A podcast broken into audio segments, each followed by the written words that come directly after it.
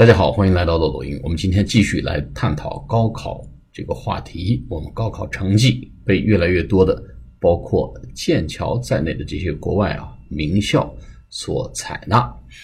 那么可以替代托福成绩，可以替代 SAT 成绩，不但省了一大笔钱，更关键的呢是为我们的学生朋友们呢能省去大量的时间精力。那么高考的英文这个词是什么呢？其实呢，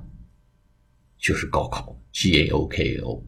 因为最新版的牛津词典啊，已经把高考正式呢收录到它这个词词条当中了。这个词条就是高考，就是 The National Higher Education Entrance Examination is held annually in People's Republic of China，就国家的。高等教育入学考试每年在中华人民共和国举行啊进行，所以呢，高考实际上你看它这个呃原来的英文叫什么呢？The National Higher Education Entrance 啊，全国的高等教育入学考试。哎，看高考实际上呢是什么呢？是高等教育入学考试，其实咱们中国的高考的原意也就是这个意思啊，Higher Education Entrance Examination 啊，我们原来有时候用 University Entrance，这个呢不全面啊，大学是 University，那其实呢还有一种说法呢叫 College Entrance 啊，学院啊学院 College Entrance Examination。也不全面，那么实际全面的是什么呢？就是 higher，既包括了 university，又包括了 college，这样一个全国性的考试。所以大家记着啊，以后我们高考的正规的说法啊，叫 the national higher education entrance exam。我相信在听我们节目的绝大多数同啊朋友们呢，也都经历过这个炼狱般的这个考试啊。那么，如果碰到朋友们说考试祝你成功，怎么说呢？说 good luck 或者 good luck on your exams，啊，祝你考试顺利。哎，on your exams 还可以说呢，呃，best of luck 啊，good luck，或者 you rock，you you rock rock r o c k 就是你是最棒的，或者说 you can do it，或者 I'll keep my fingers crossed for you，哎，我为你祈祷，你一定行的，you can do it。I'll keep my fingers crossed for you，你一定行的，我会为你祈祷的。啊，还可以怎么讲呢？说你看很很紧张，人家很担心啊。说 Don't worry, it's your lucky day。哎，别紧张，今天是你的幸运日。哎，所以呢，这个还有一个说法呢，说啊，In just a few hours, the exam will be over and we'll be celebrating。啊，再过几个小时，考试就结束了。咱们就要去庆祝一番，出去搓一顿开个 party 啊，去酒吧坐一坐。所以这几种表达方式呢，都可以来用来，就是祝他这个考试顺利啊，这个不要紧张啊等等。好，我们今天继续来，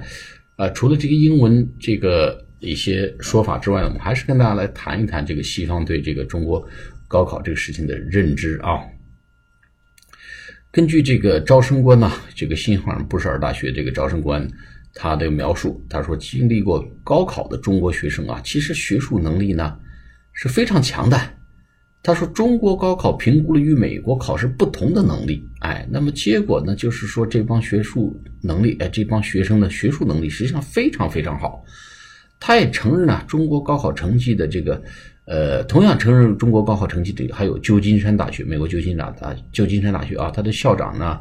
这个菲茨杰拉德啊，也在学校的网站上说呢，尽管高考面临了不少的批评，但是呢，他在评价学生是否能熟练熟练掌握一个特定知识体系的时候呢，他的确具备优势，他还能够评估学生呢是否具备刻苦学习。并且坚持到底的品质，哎，他不光是看重这个高考这个成绩本身，他言外之意，那些能够坚持把高考考下来的人，哎，这本身就是一种品质，就是一种能力。